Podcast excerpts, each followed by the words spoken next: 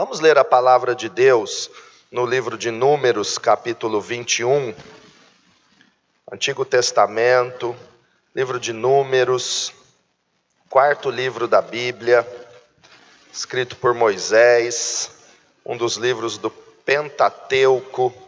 Números, capítulo 21, versículo 16 até o 18, nós vamos ler a palavra do Senhor. Do 16 ao 18. De lá prosseguiram até Beer, o poço onde o Senhor disse a Moisés: Reúna o povo, e eu lhe darei água. Então Israel cantou esta canção: Brote água, ó poço. Cantem a seu respeito, a respeito do poço que os líderes cavaram, que os nobres abriram com cetros e cajados. Então saíram do deserto para Mataná. Até aí, vamos orar, vamos pedir para que Deus fale ao nosso coração. Senhor, no nome de Jesus, a palavra do Senhor é poderosa, é verdadeira, é eficaz a palavra do Senhor refrigera a alma, a palavra do Senhor fortalece os inexperientes, a palavra do Senhor é escudo e proteção para a nossa vida, é alimento que nos sustenta e que nos fortalece, Pai. E nós pedimos que o Senhor fale conosco pela tua palavra que eu diminua, mas o Senhor seja exaltado, engrandecido e conhecido entre nós, Jesus, porque estamos aqui para te honrar, para te adorar, para celebrar que o Senhor é Deus, que o Senhor é maravilhoso e nós precisamos de todo o nosso coração que o Senhor toque em nós nesta manhã. Precisamos, meu Deus, te conhecer, não apenas de ouvir falar, mas conhecer o Deus vivo, poderoso, o Deus eterno, que és tu, Senhor, de geração a geração. O Senhor não muda, de eternidade a eternidade, o Senhor é o mesmo. Nós te agradecemos por estar aqui, vivendo este momento, na presença do Senhor, ouvindo a tua palavra e recebendo a direção que vem do céu para a nossa vida, Pai. E nós repreendemos toda distração, toda incredulidade, toda confusão, toda cegueira espiritual, nós repreendemos em nome de Jesus. Amém. Graças a Deus. Irmãos, eu acho este texto do livro de Números tão profético, tão glorioso, um dos textos tão lindos e profundos da palavra de Deus. E eu quero ver algumas coisas preciosas na palavra de Deus com você. Isso aconteceu no, no tempo, no, nos 40 anos que Israel demorou para ir do Egito até a terra prometida. Era uma jornada que podia ser feita em 11 dias, mas que durou 40 anos por causa da incredulidade deles, por causa da dúvida gerada pelo relatório é, incrédulo, medroso, pelo relatório de, de medo que aqueles espias apresentaram depois de voltar de conhecer a terra. Eles ficaram 40 anos andando no deserto. E muitas experiências eles tiveram, muitas vezes eles provaram realmente como, mesmo não tendo a permissão de Deus para entrar na terra por causa da incredulidade deles, a dúvida os impediu de entrar, mesmo assim Deus continuou cuidando deles. E eles tiveram tantas experiências de livramento, de proteção, porque Deus não nos abandona. Deus cuida de nós em todos os momentos. Em, no livro do profeta Malaquias, Deus diz assim: Eu, o Senhor, não mudo. por isso vocês não são consumidos. Então Deus não muda o seu cuidado conosco, a sua proteção para conosco, mesmo quando Ele permite que nós passemos por provações ou por tribulações, Ele continua cuidando de nós. Mesmo quando Ele, que é um Pai amoroso e que muitas vezes tem que disciplinar os seus filhos, para nos corrigir, como um pai corrige os seus filhos, mesmo corrigindo, mesmo tendo que nos disciplinar para o nosso bem, Ele continua nos amando, Ele continua cuidando de nós, Ele continua nos protegendo.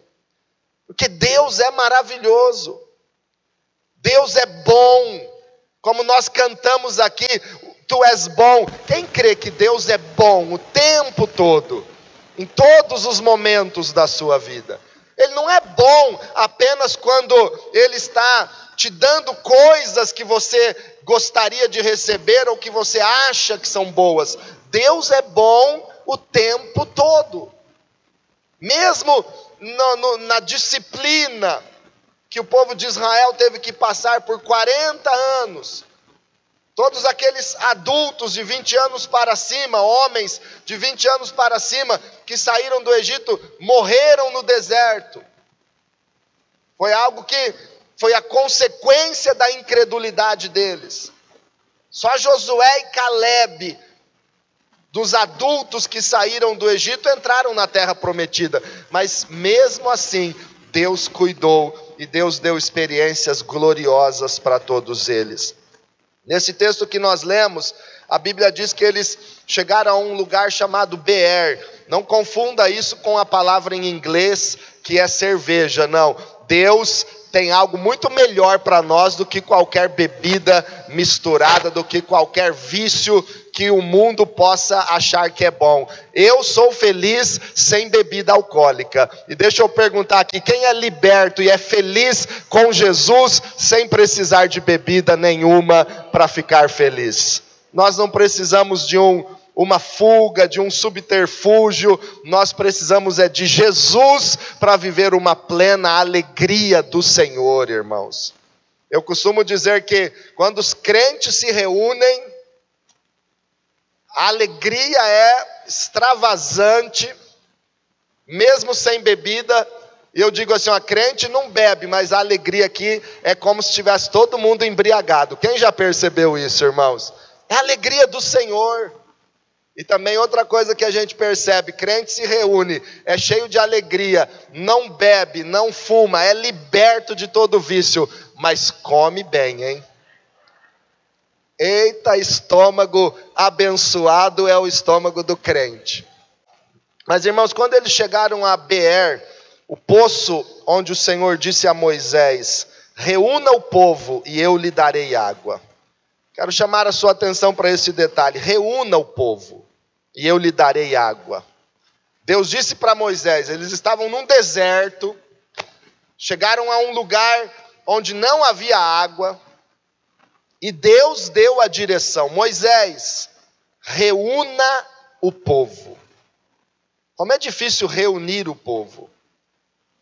Uma coisa é a gente estar todo mundo juntos aqui no mesmo local, no mesmo horário, mas outra coisa é a gente estar plenamente unidos na mesma visão, no mesmo propósito, na mesma fé, no mesmo amor, na mesma direção espiritual, ministerial. Como é difícil estar 100% unidos na vontade do Senhor. E Jesus disse que é na perfeita unidade do seu povo que o mundo conhece que Jesus foi enviado para nos salvar. Deus deseja a nossa perfeita unidade. Jesus orou para que nós sejamos perfeitos em unidade. Mas como é difícil isso. E Satanás luta para dividir o povo de Deus, semeando contendas, discórdias, inimizades, rivalidades. ódios, ressentimentos, amarguras. Todas estas coisas são armas de Satanás para dividir o povo de Deus. Que o diabo sabe que uma casa dividida não prevalece, um povo dividido não é vitorioso, uma igreja dividida não caminha na vitória e no propósito do Senhor. Então Satanás tenta para tenta lutar e, e, e semear tantas coisas para levar cada um para uma direção, para criar dificuldades entre os irmãos. O livro de Provérbios tem um texto onde a palavra de Deus diz que tem seis coisas que Deus detesta e a sétima que ele abomina de toda a sua alma. E esta sétima coisa que Deus mais abomina, está escrito que é aquele que semeia contendas entre os irmãos. Semeia uma contenda, uma discórdia, uma rixa, uma inimizade, uma, uma, uma briga, uma intriga, uma suspeita ruim uma maledicência. Irmãos, quando o povo se reúne, Deus está prometendo: reúna o povo e eu lhes darei água. Estejam unidos. Quando nós estamos aqui, estejamos todos unidos no mesmo propósito. E eu estou aqui, eu creio que você está aqui com um propósito: amar e servir o Senhor Jesus Cristo, que deu a vida por nós e é o nosso único Senhor e Salvador. Servi-lo e amá-lo de todo o nosso coração. Não tem outro. O motivo da igreja existir o propósito da igreja existir na face da terra é Jesus Cristo, que ele seja glorificado, que o nome dele seja anunciado, que o evangelho seja pregado, que as boas novas de Jesus sejam anunciadas em toda a terra. E todos creiam que Jesus Cristo é o único Senhor, é o Salvador, é aquele que deu a vida por nós e em breve voltará para levar o seu povo para glória. Nós, nós vivemos para servir e amar o Senhor Jesus, e caminhar com Ele. Então o propósito é Cristo, o culto é para Cristo, a igreja é para Ele, é dele, é o corpo dele, é o povo dele, é, é a família dele. Reúna o povo e eu lhes darei água, diz o Senhor. Nós não podemos nos esquecer do dia de Pentecostes, quando o povo de Deus estava unido e reunido no mesmo lugar. Eles estavam todos juntos, num só propósito, no mesmo lugar, esperando o derramamento do Espírito Santo. E no dia certo, determinado por Deus, o povo reunido no mesmo lugar, Deus derramou o Espírito Santo sobre eles. O Espírito Santo veio sobre todos eles. Todos foram cheios do Espírito Santo e começaram a falar em línguas. Todos. Reúna o povo eu lhes darei água. Se você tem sede, se você tem alguma necessidade, eu quero dizer para você nesta manhã: esteja unido conosco no mesmo propósito, na oração, na mesma fé em Jesus Cristo, e Deus te dará água.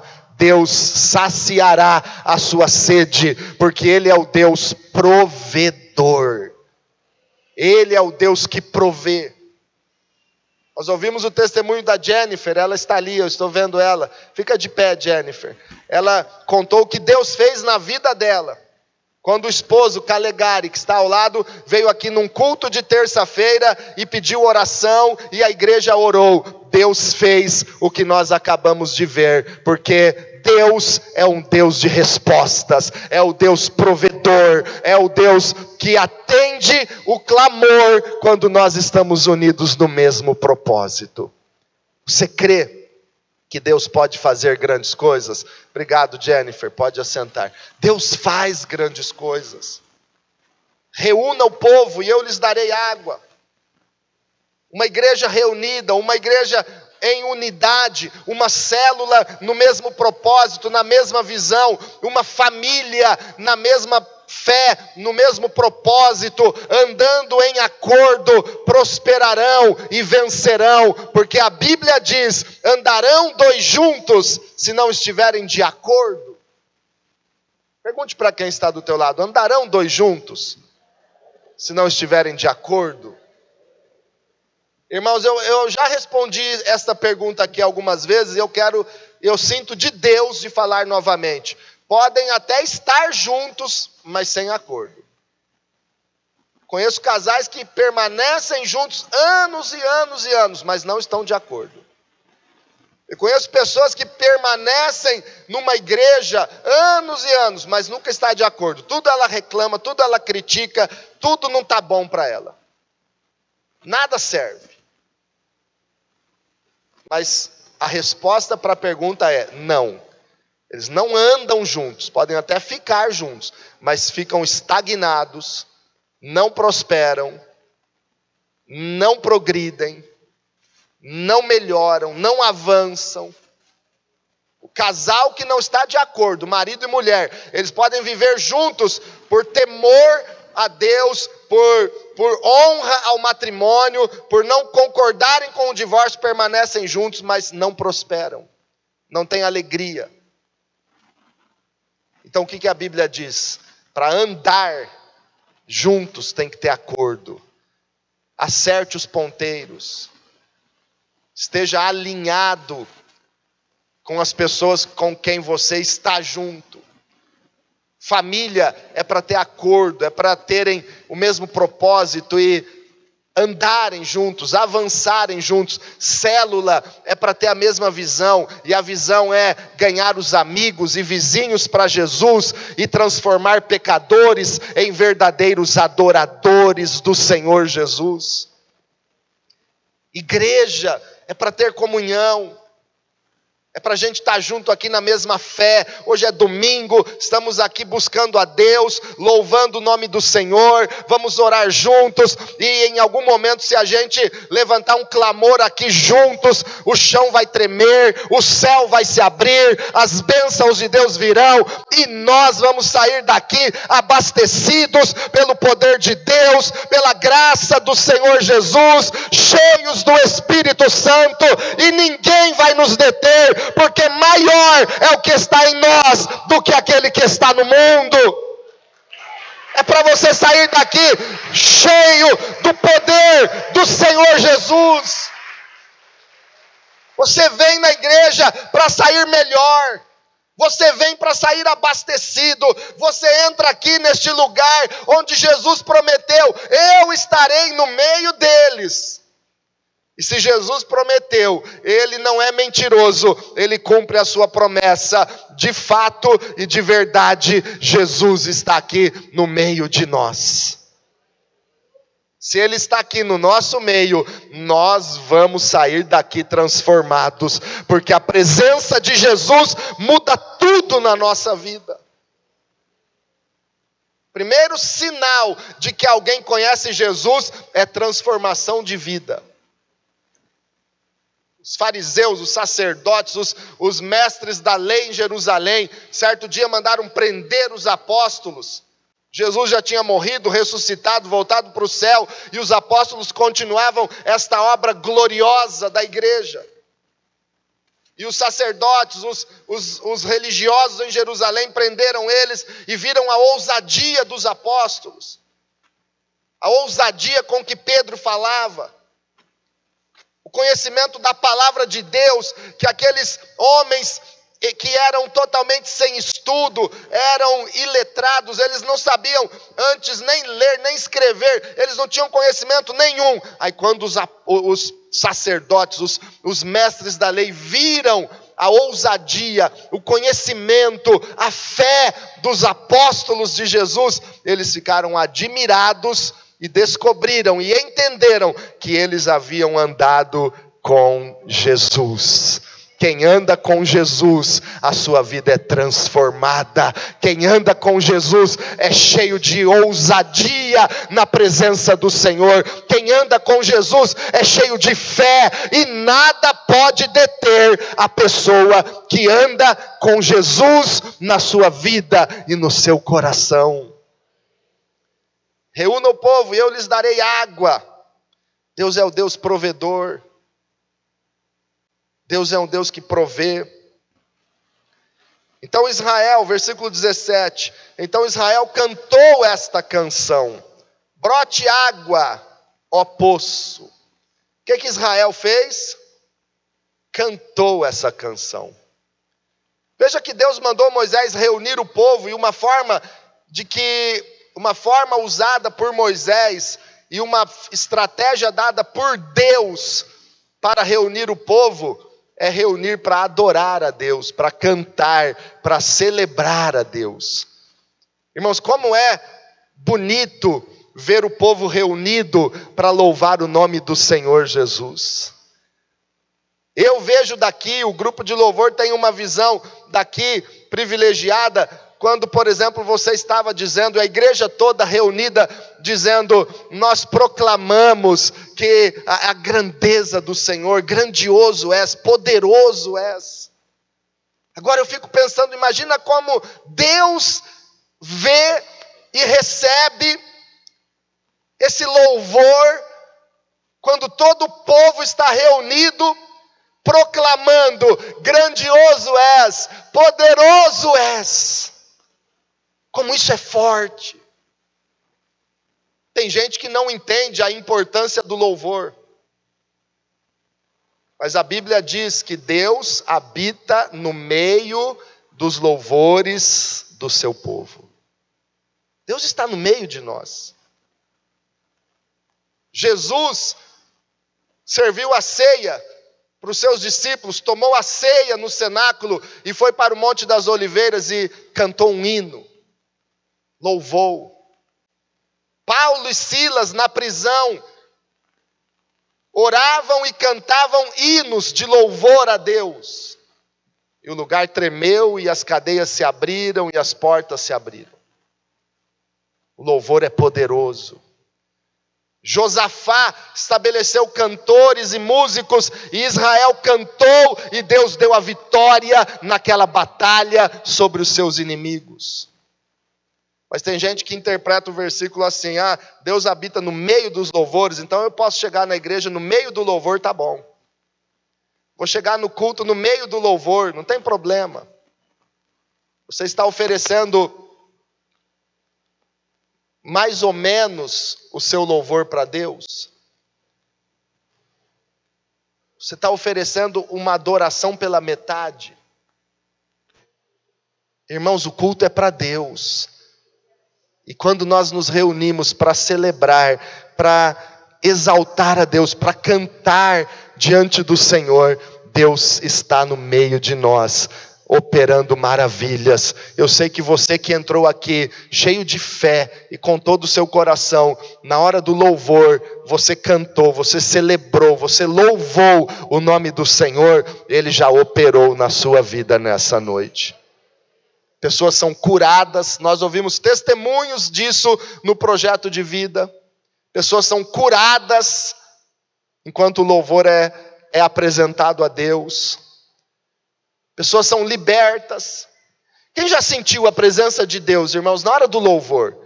E, e, não, e muitas vezes não conseguiu se conter e chorou de, não é de tristeza, não é de, não é um choro por necessidade, mas é um choro porque você sente mais ou menos assim, não tem nada melhor do que estar na presença do meu Deus. Quanto tempo eu perdi achando que eu encontraria alegria nas coisas do mundo lá fora, mas eu só encontro prazer verdadeiro é na presença do meu Senhor. Deus está no meio dos louvores. Reúna o povo e eu lhes darei água. E então eles cantaram esta canção: Brote água, ó poço. Nós estamos aqui reunidos para adorar a Deus e Deus derramar água viva sobre a minha vida e sobre a sua vida. E essa água que Deus derrama, Israel ali precisava de água mesmo. Eles tinham sede, eles precisavam de água para beber naquele deserto. E hoje, o deserto da alma humana precisa da água viva, e esta água viva é Jesus Cristo. E nós estamos aqui reunidos, nós estamos aqui para buscar a Deus, para orar a Deus e cantar ao Senhor, e Ele derramará água viva sobre você. Jesus Cristo vai entrar na sua vida, na sua família, vai encher o seu coração de paz, vai encher o seu coração de alegria, e a certeza da salvação será uma âncora firme e segura todos os dias da sua vida. Aconteça o que acontecer, quem tem Jesus, ele tem uma âncora segura e firme, e ele diz: Eu estou firmado em Jesus Cristo, e nada pode me abalar. Nada. Então cante, louvor é poderoso, louvor liberta, louvor transforma, porque nós estamos oferecendo a Deus uma verdadeira celebração. E nesse cântico eles como que profetizavam: brote água ao poço. Brote água ao poço.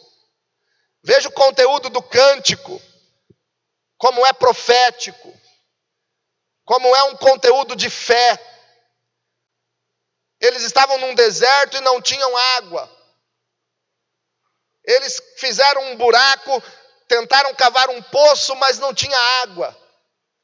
Todo o nosso esforço será inútil se Deus não abençoar. A Bíblia diz que inútil será levantar de madrugada, repousar tarde, comer o pão de dores. Se Deus não abençoar, será inútil. Porque Deus dá aos seus amados até enquanto dormem. Se o Senhor não edificar a casa, em vão trabalham os que a edificam.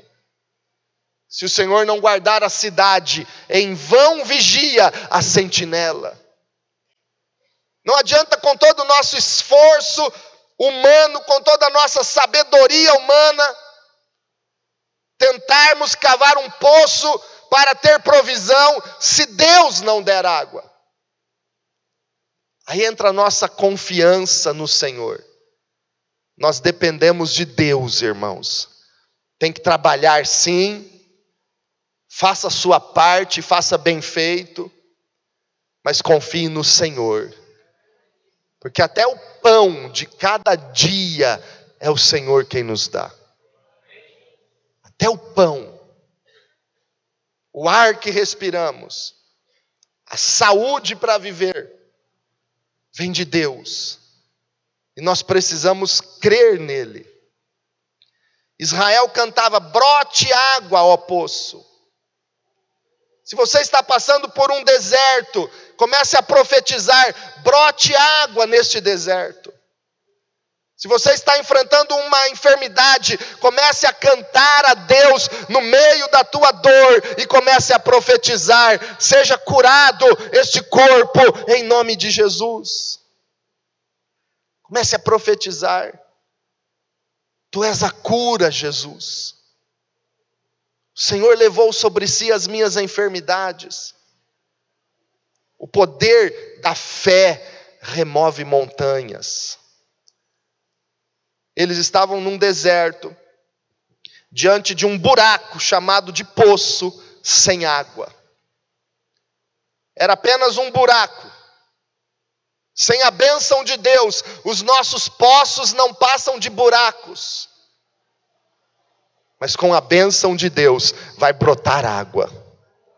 Reúna o povo, Moisés, e eu lhes darei água. Eu quero orar e profetizar nesta manhã que o seu poço, o seu, o seu buraco vai, vai brotar água, essa cova, esse, esse território que você está vivendo vai brotar água, vai ser uma fonte que Deus fará jorrar imparavelmente, insaciavelmente. É Deus quem faz brotar. É Deus. Gosto do Salmo 84, quero ir lá com você. Vamos ler um pouquinho deste salmo, inspirado por Deus. Salmo inspirado pelo Espírito Santo aos Coraitas. Salmo 84, versículo 1. Como é agradável o lugar da tua habitação, Senhor dos exércitos. A minha alma anela e até desfalece pelos átrios do Senhor. O meu coração e o meu corpo cantam de alegria ao Deus vivo. Deixa eu perguntar se tem alguém aqui que o coração e o corpo cantam de alegria ao Deus vivo. Teu Deus está vivo. Jesus ressuscitou, igreja. É por isso que nós cantamos de alegria para Ele.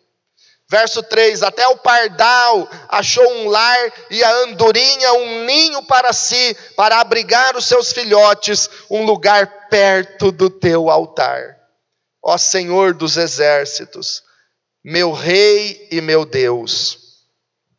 Eu imagino que os coraitas, quando estavam junto ao altar do Senhor, adorando a Deus, na presença de Deus, e eles viam os pardais parando ali, as andorinhas tentando fazer ninho junto aos altares do Senhor.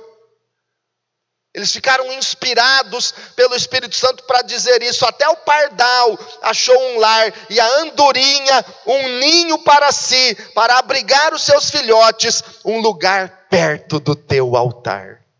Até os passarinhos querem ficar perto da tua presença, Senhor. Quanto mais a minha alma deseja a tua presença gloriosa. Você anela, você deseja a presença de Deus todos os dias da sua vida. Não tem nada mais precioso, nada mais valioso. Verso 4: Como são felizes os que habitam em tua casa, louvam-te sem cessar. Como são felizes os que em ti encontram sua força, os que são peregrinos de coração, ao passarem pelo vale de Baca, é um deserto, é um lugar seco.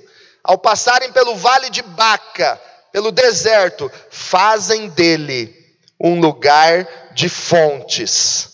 As chuvas de outono também o enchem de cisternas. Aleluia. Irmãos, pensa um pouquinho nesse versículo 6. Lembre de Moisés: reúna o povo e eu lhes darei água. E eles começaram a cantar: brota água, ó poço. Brote mini água nesse poço seco. Sabe por quê? Quem confia no Deus vivo e é apaixonado por Ele e ama o Senhor de todo o seu coração, quando ele passa pelo lugar seco, ele faz dele um lugar de fontes, porque ele começa a cantar, brota água nesse deserto, ele começa a profetizar: rios fluirão no deserto, e Deus abrirá um caminho no lugar seco, porque o meu Deus é o Deus que faz nascer água no deserto, faz sair água da rocha. Ao passar pelo vale de Baca, faz dele um lugar de fontes. Irmãos, esse lugar seco, esse deserto espiritual ou emocional que você está vivendo, se, se tornará um lugar de fontes, em nome de Jesus. As chuvas de outono também o enchem de cisternas prosseguem o caminho de força em força, até que cada um se apresente a Deus em Sião. Irmãos, prossiga o teu caminho de força em força, supere as dificuldades, supere os seus medos, supere as suas limitações, porque é Deus quem te dá força para prosseguir o teu caminho e não olhar para trás, e não desanimar. Verso 8: Ouve a minha oração, ó Senhor, Deus dos exércitos. Escuta-me, ó Deus de Jacó. Olha, ó Deus, que és o nosso escudo. Trata com bondade o teu ungido. Melhor um dia nos teus átrios do que mil noutro lugar. Prefiro ficar à porta da casa do meu Deus a habitar nas tendas dos ímpios. É melhor esse momento que nós passamos na presença de Deus no domingo de manhã do que o resto da semana inteira se não estivermos na presença dEle. É melhor um dia na tua casa, ó Deus, do que mil em outros lugares. É melhor esse tempo que você está na presença de Deus, que você conhece Jesus. É melhor a sua vida agora. Não importa se você conheceu Jesus já com muitos anos de vida, ou na sua adolescência, ou na sua juventude. Mas o que importa e o que é realmente precioso é que é muito melhor agora, na presença do nosso Deus, do que tudo que já passou, ou do que tudo que você já viveu no seu passado. Com Deus é muito melhor. Prefiro estar nas portas da tua casa, como a diaconisa Irene lá no portão. É melhor do que habitar nas tendas da impiedade. É melhor estar ali no domingo de manhã, no portão da igreja, servindo a Deus por amor do que ter passado a noite inteira numa farra sem a presença de Deus e se desgastando e adorando Satanás. É melhor a presença de Deus. Irmãos, eu não consigo entender como algumas pessoas trocam a presença de Deus pelas coisas do mundo. Eu quero dizer para você que o mundo não tem nada de bom para te dar. A amizade com o mundo é inimizade contra Deus. Deus tem o melhor para a tua vida. O prazer de estar na presença de Deus é incomparável, é muito melhor. Até mesmo a morte com Cristo é incomparavelmente melhor do que qualquer coisa neste mundo. O apóstolo Paulo, inspirado pelo Espírito Santo, escreveu aos Filipenses dizendo: Partir e estar com Cristo é incomparavelmente melhor do que ficar. Mas eu sei que eu vou ficar e que Deus me deixará viver mais para que eu produza fruto no meu ministério para engrandecer o nome de Jesus Cristo. Sabe por que você está vivo? Porque Deus te deu vida e te chamou para produzir frutos eternos na obra dele e no ministério que ele concedeu a você e que ele te chamou para realizar. Você está vivo para produzir frutos para Deus. Porque se não fosse para isso, depois de conhecer Jesus e ser salvo, podia ser automático Deus fazer igual ele fez com Elias ou com Enoque: vem para cá, suba aqui, acabou teu tempo. Não ia mais ter tentações, não ia mais ter tribulações. Está salvo, vida eterna, ei, sobe aqui, desapareça aí desse mundo, acabou. Era muito melhor para Deus, que não ia correr o risco de um filho desviar da fé, Mas Deus te deixou vivo para dar fruto, e muito fruto, para que Cristo seja glorificado. E falando em filho desviar da fé, eu tenho para mim, irmãos, que quem se converte de verdade e conhece o amor de Deus, não se desvia. Quem volta para o mundo nunca conheceu Jesus de verdade. Porque quem nos separará do amor de Cristo? A tribulação, a fome, o perigo, a nudez, a espada, o passado, o porvir. Quem nos separará do amor de Deus que está em Cristo Jesus? Pedro disse, depois da sua conversão: Senhor, para onde iremos nós? Pois só tu tens as palavras de vida eterna. Para onde iremos? Para onde iremos nós, igreja? Sem Jesus Cristo? Viraremos as costas ao Autor e Consumador da nossa fé? Abandonaremos aquele que deu a vida por nós no Calvário? Que foi açoitado, que foi coroado com espinhos, que foi cuspido no rosto, esbofeteado, cravado na cruz, que morreu por amor de nós. Rejeitaremos tão grande amor e salvação? Jamais, jamais a minha vida é tua eternamente, Senhor Jesus Cristo. Quem aqui ama Jesus e amará Jesus todos os dias da sua vida e será fiel até a morte e receberá então a coroa da vida, porque Jesus é a razão da sua vida. Aleluia! Jesus nos ama. Profetiza, irmãos. Eu quero voltar ao texto de Números e encerrar vendo com você algo tão especial que está escrito nesse texto.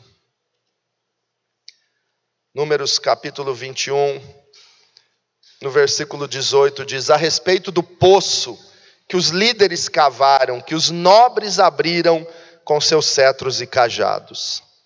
O texto fala sobre os líderes e os nobres de Israel. Líderes são aqueles que lideram o povo.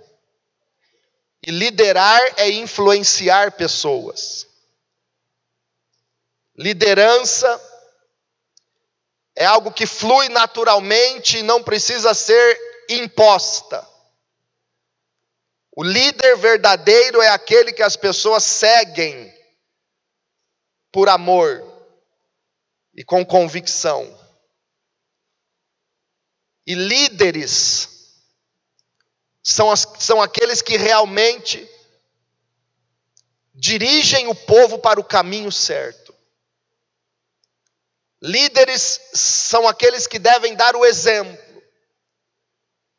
Este poço foi cavado pelos líderes e pelos nobres. Os nobres são aqueles que têm, literalmente, nobre é aquele que, que vem da nobreza, por nascimento. Mas no texto aqui, a Bíblia se refere a nobres como aqueles que tiveram uma atitude nobre. Nós não somos nenhum de nós aqui da nobreza, descendentes de um príncipe ou de um nobre de algum reino.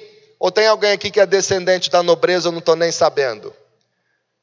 Tem, às vezes você pode ser descendente de, de Dom Pedro, do, dos imperadores do Brasil, e, e tem família real no Brasil, existem os descendentes da família real. Se tiver alguém aqui, eu quero conhecer e dar um abraço. Mas nós podemos ter atitudes nobres. Não são nobres apenas os que, por descendência humana, vêm da linhagem de um nobre. Você pode ser nobre pelas atitudes nobres que você praticar. Você pode ser um nobre ou você pode ser um relaxado, um profano. No reino espiritual nós precisamos ser nobres. Você conhece o texto de Atos 17, 11? Quando os apóstolos chegaram a Bereia para pregar o evangelho, e a Bíblia diz que os bereanos foram mais nobres do que os outros. Você já leu esse texto na Bíblia? Os bereanos foram mais nobres. Quem eram os bereanos? Eram os que moravam na Bereia, uma região próximo a Tessalônica. Os bereanos foram mais nobres do que os tessalonicenses. E tem uma carta na Bíblia aos Tessalonicenses, uma igreja poderosa na Tessalônica. Mas os bereanos foram mais nobres. Por quê? Por causa de uma atitude deles. Uma atitude nobre. E a atitude deles que os tornou nobres é que tudo que eles ouviam nas pregações, nos cultos, eles consultavam na palavra. Eles iam para a palavra, eles liam, eles diziam: Olha, é isso mesmo, está escrito isso, então nós cremos mesmo. Eles iam para as Escrituras, eles estavam firmados na palavra de Deus. Eles tinham convicção de que a palavra de Deus é a revelação dada pelo céu, pelo Senhor para nós. Eles iam para as Escrituras e conferiam: olha, Paulo pregou isso e isso, ele falou que estava escrito que o Cristo teria que sofrer e ressuscitar. Vamos ver se é isso mesmo. Pega ali o Salmo 16, vê se está escrito. Olha, é verdade. Você tem levado a sério a mensagem da palavra de Deus que você tem escutado na igreja, no templo ou na célula? Isso é ser nobre. Você tem levado a sério os princípios e hábitos de um verdadeiro cristão que ama a Deus de verdade? Isso é ser nobre. Ser nobre não é ter uma, um carro de alguém rico, uma casa de alguém rico, um sangue azul da nobreza. Ser nobre é amar a Deus e obedecer a Deus de todo o coração. Deus quer chamar você de nobre neste ano. Você é nobre, porque ama a Deus e guarda a palavra de Deus no seu coração. Guardei a tua palavra no meu coração, Senhor, para não pecar contra ti. Isso é ser nobre. Amarás o Senhor teu Deus de todo o teu coração, com toda a tua força, com toda a tua alma. Isso é ser nobre. Isso é ser nobre. Bem-aventurados os pobres de espírito, porque deles é o reino dos céus. Os humildes, isso é ser nobre. Bem-aventurados os pacificadores, porque eles serão chamados filhos de Deus. Isso é ser nobre. Bem-aventurados os mansos, os obedientes à vontade de Deus. Isso é ser nobre.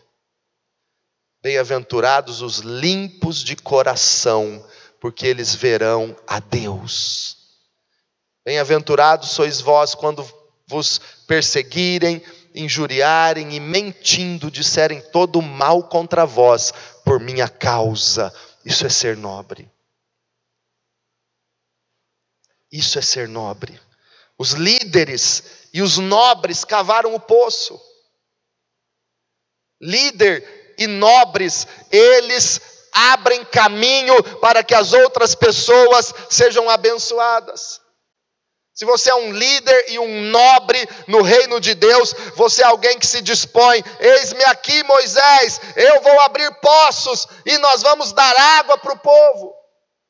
Irmãos, eu louvo a Deus porque na nossa igreja nós temos 133 células que são como um poço dando água para o sedento, dando água para quem tem sede e sede de Deus, sede da presença, sede da palavra, sede do amor que vem de Jesus Cristo para a humanidade.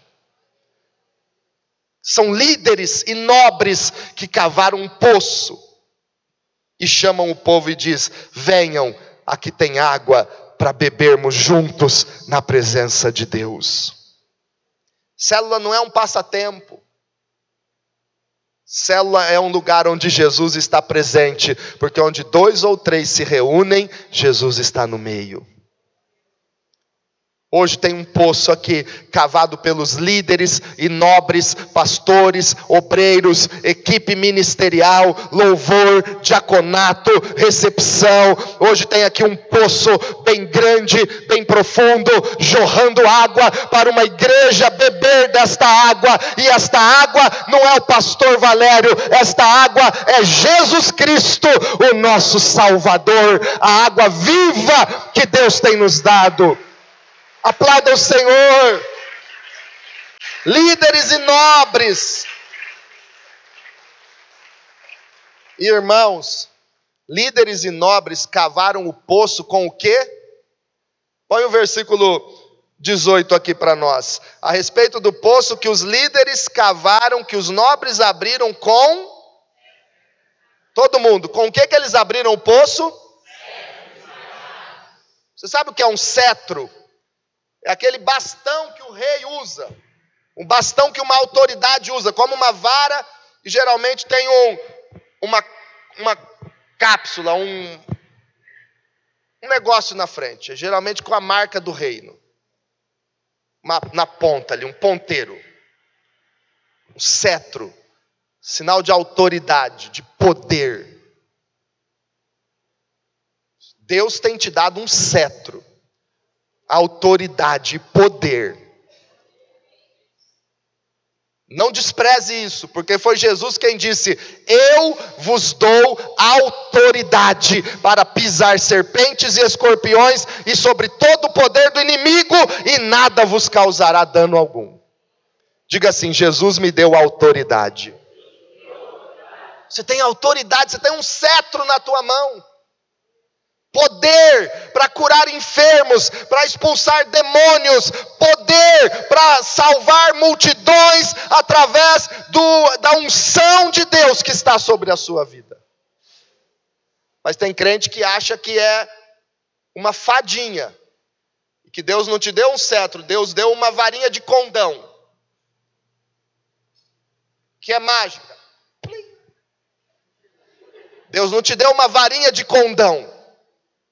Deus te deu um cetro de autoridade para você ser a autoridade de Deus na tua casa, no teu trabalho, na escola, na igreja, na rua, viajando, trabalhando, dormindo, onde você estiver, você é autoridade e embaixador do reino de Deus aqui na terra. Você tem um cetro e não uma varinha mágica um cetro de autoridade. Não é um conto de fadas, não é uma brincadeirinha, é um cetro. Por isso, nunca jogue fora o cetro que Deus te deu. Se Deus te deu um cetro de autoridade, não lance ele fora. Ele pode virar uma serpente contra a tua própria vida. Quando Moisés jogava fora a vara, ela virava uma serpente. Pegue de volta o teu cetro, você que o jogou fora, e ele vai se tornar de novo uma vara de Deus na tua mão, de autoridade, para liderar o povo a beber a água que Jesus quer dar. Com cetros e com cajados. Irmãos, veja que são dois objetos que não são próprios para abrir poço. Com que se abre um poço? É, tem que ter uma enxada, uma pá, uma cavadeira, alguma outra ferramenta. Mas cetro e cajado para abrir poço é só quem é líder e nobre para assumir desafios e saber que Deus vai honrar. Cetro é autoridade, cajado é cuidado, é pastoreio cajado de pastor. É o cajado que puxa a ovelha quando ela está quase indo para o lugar errado. É o cajado que dá o alerta, ei ovelha, pss, não vai por aí. É o cajado que traz para perto. É o cuidado, é o amor, é o zelo. Se você ama Jesus, ele disse: apacenta as minhas ovelhas. Deus te deu um cajado. para cuidar das ovelhas do Senhor. Você não está aqui por acaso. Você é líder e nobre, com um cetro e um cajado, com a autoridade de Deus, com o poder do Espírito Santo e cheio do amor, para não abandonar o rebanho. Deus te deu um cajado. Nobres e os líderes cavaram o poço com cetros e cajados. E Deus deu água. Quando você se abre para Deus e diz: Senhor, eu não vou jogar fora o meu cetro e o meu cajado. Eu vou servir ao Senhor.